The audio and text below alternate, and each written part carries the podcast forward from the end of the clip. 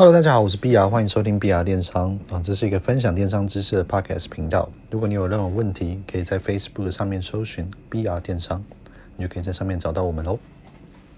今天要跟大家聊的东西是库存。好，库存是一个非常讨厌的东西嘛，因为它会吃掉你的净利。在我一开始做虾皮的时候呢，其实我很困惑，因为呃，我不希望说。我叫了很大的货，因为一开始是只有在放货品在我的家中嘛。那我不想要放这么多货在家，因为会被我家人骂。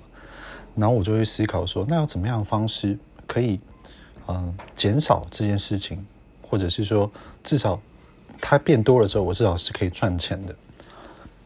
那我一开始的时候我是做饰品的，我是做银饰品的。那我就去思考这个问题啊。那我要怎么做才可以减少？我的库存，以及至少我在扩张的时候，我可以赚到钱嘛？哦，因为我自己工作的关系，我知道有一派的厂商他们是懒得去处理库存的，但是库存就是很大一部分会吃掉你的净利，尤其当你的商品的毛利润不足的时候，哦，假我们假设一个状况哦，假设你如果毛利率就十 percent，你一百块的东西，你只卖一百一十块。哦，你还没有扣掉其其他费用哦，那等于说你至少要卖掉十个才可以回来一个的成本嘛？那我就会觉得说这件事情是不对的。但是很多的厂商会犯这样的错误，为什么呢？因为他们会忽略一件事情，就是库存可以带给他的净利，他只有看他赚的百分之十 percent。哦，所以我发现这就是一个很大的差别。懂的人跟不懂的人的差别在于说，他们会去评估库存的重要性。那这个东西，假设如果它是一个呃很快速成长的商品，那我可以接受它的毛利率低一点，库存较多一点。但是叫货是一个学问，哦，你的库存进来了之后呢，可能从海快进来，可能七到十四天都会，或者是你用空运的等等。但大部分我们用海快。那你来台湾的时候呢，市场可能发生了变化，那我们要怎么样做呢？好，我这边跟大家分享一个我之前的经验。我在一开始的时候呢，我自己问过非常多的厂商哦，但是他们都没有回答出，呃，我觉得真的有办法解决库存这个问题呢。直到我问到一个厂商哦，他跟我说，如果你要想想要赚钱哦，你的毛利率基本上一定要够哦。这么说好了，如果这个商品它卖一个哦，假如说它可以赚三个回来的话。这时候你就不用担心库存的问题，我的毛利率是三百 percent，那这种东西不多嘛，那我就会问他说，那你怎么样去评估这个东西 O 不 OK？哦，所以就讲到了选品的重要性啊，所以选品的重要性呢，你必须要把这个东西的毛利率，以及它可能在未来它的寿命以及它的竞争对手都考虑进来，只要你选品的毛利率足够。哦，你卖一个是赚啊、呃、一个半，或者是说卖一个赚一个，哦，那就是一百 percent。那或者是说你卖一个赚半个回来，那绝对绝对不能够啊、毛利率太低哦，因为你的毛利率还要扣除你的人事、厂租、哦包材费用、网路费、水电费等等，员工劳健保这些都是。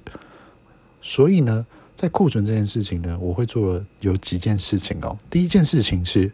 呃，我在选品的时候，我就会非常的严格，我就会去思考说这个东西，哦，它的材质，哦，它我就我会去看商品的评价嘛。如果我要跟卖的话，我看商品评价，它是不是退货率高？哦，它是不是吃走我的毛利？那还有第二件事情是，我会去看说，哦，这个东西它的占的空间大不大？哦，那如果它占的空间太大的话，我是不是就要去评估一件事情，是说，诶，它如果占的大，我没有足够的空间可以放。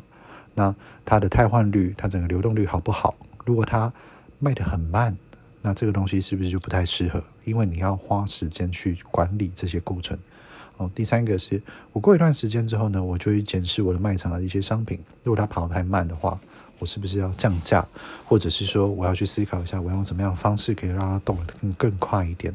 透过广告投放的方法，以及呃图文的设计，呃，让它整体的速度可以加速。那如果这个东西卖不好，我会倾向平抛的方式去把这个库存给处理掉。但是我绝对不会。哦，有些人会说赔钱卖啊，但我目前的话，我不会去做到赔钱卖这件事情。我会不叫货，然后慢慢的用我卖场的自然流量把它带动，把它把它销完。哦，当你的卖场有一定的流量的时候，你其实是可以，嗯，平抛的方式把它带动了。你用可以用 bundle 的方式，你可以用加价购的方式，或者是说五件折三十的方式，这些都是很推荐的，去把你的一些库存品给销掉。那最重要的当然就是你在叫货的时间的精准度。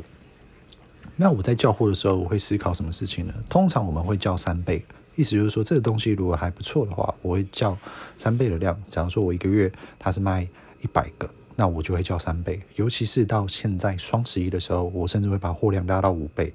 啊，为什么呢？因为在双十一、双十二会有不错的量，那我要确保这个东西不会断货。因为断货其实会影响到我们的自然排序以及自然流量嘛。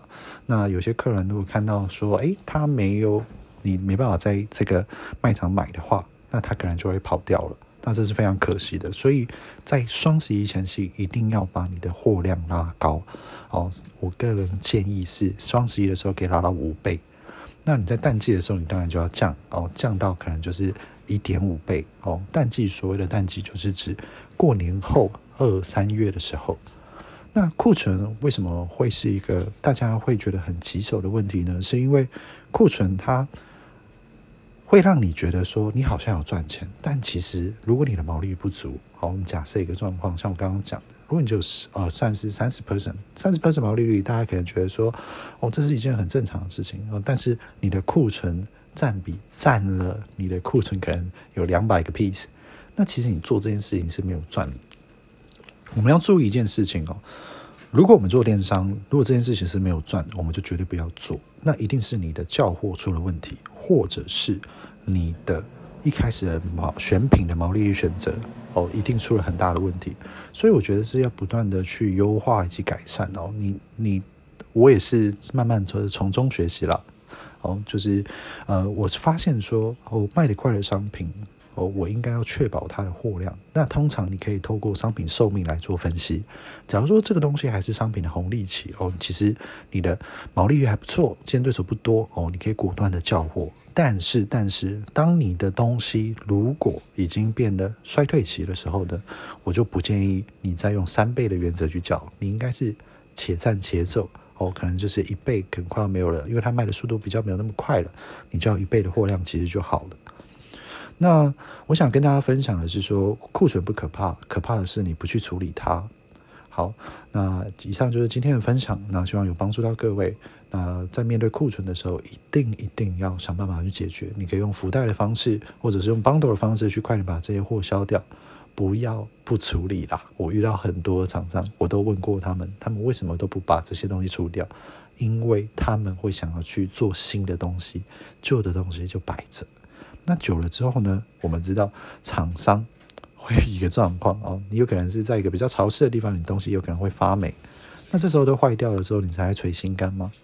不要不去处理库存，好好的处理库存，你才可以在电商这条路上赚得更多哦，然后节省你的成本哦，你才可以带员工出去玩嘛，对不对？自己还有比较好的生活。好，以上就是今天的分享啦，我是 BR，谢谢大家，拜拜。